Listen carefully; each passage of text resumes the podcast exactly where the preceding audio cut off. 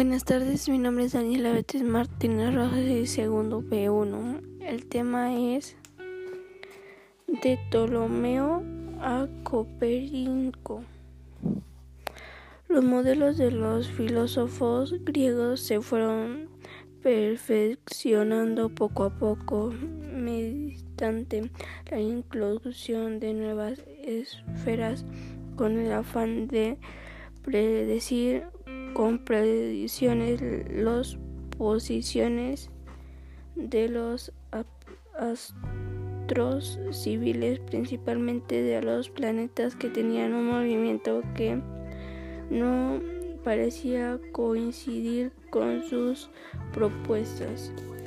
Los modelos que has estudiado hasta ahorita no se con consideran científicos porque dan específicamente limitadas en el movimiento de los planetas que no se basaban en observación precisa y no permitían predecir dónde se les puede encontrar en un momento dado. Dado que los modelos existen no presentan movimientos de los planetas que se movían de acuerdo con sus observaciones mediante las esferas propuestas. Ptolomeo diseñó un modelo en que, en que los planetas giraban sobre circunferencias que a su vez giraban sobre las circunferencias principales.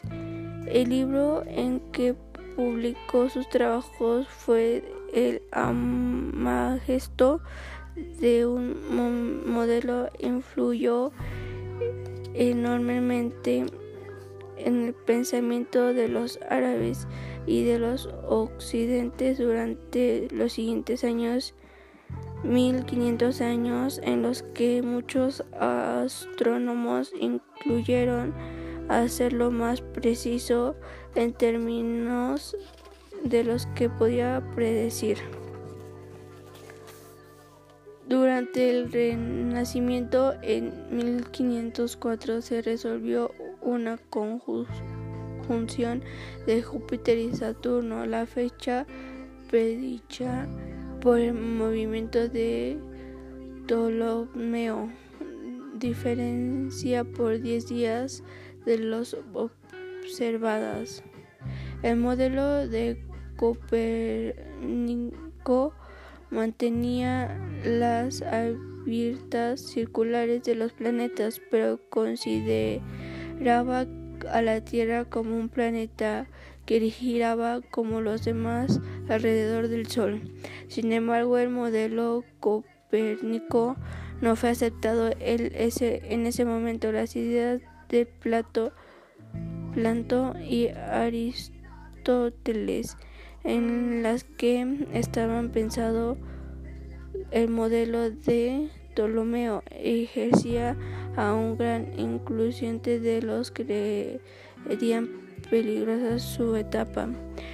El modelo copernicano incluyó el movimiento retrabado de los planetas, a la percepción de movimiento de trasla de este combinado con el movimiento de traslación de la Tierra, el movimiento de los planetas, el movimiento de la traslación de los planetas, el trabajo de Kepler.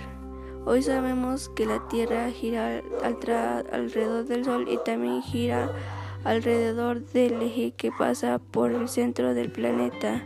En el relacionamiento, cuando comenzó la construcción de instrumentos que permitían hacer mediante más precisas de la posición de los atratos, los atrasmonos se dieron cuenta que la necesidad de mayor de modelos se permitió en los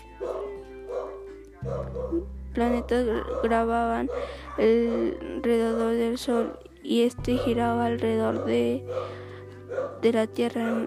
En el año 1532, dicho observó la aparición de una estrella muy brillante que se hizo cada vez más tenue. El astrónomo y matemático alemán Johannes Kepler, que se instaló de intento de dicho Brahe trabajó argumentalmente con los datos de este para entender por qué los planetas estaban en la posición en que se observaba y cómo se podía reproducir su movimiento. Los planetas parecían amanecer un tiempo retrasado después de un poco antes de volver a empezar. Hoy esta relación se conoce como segunda ley de Kepler a incluir de esta incluyó hoy llamada primera ley de Kepler. Rotación de la Tierra y de los planetas.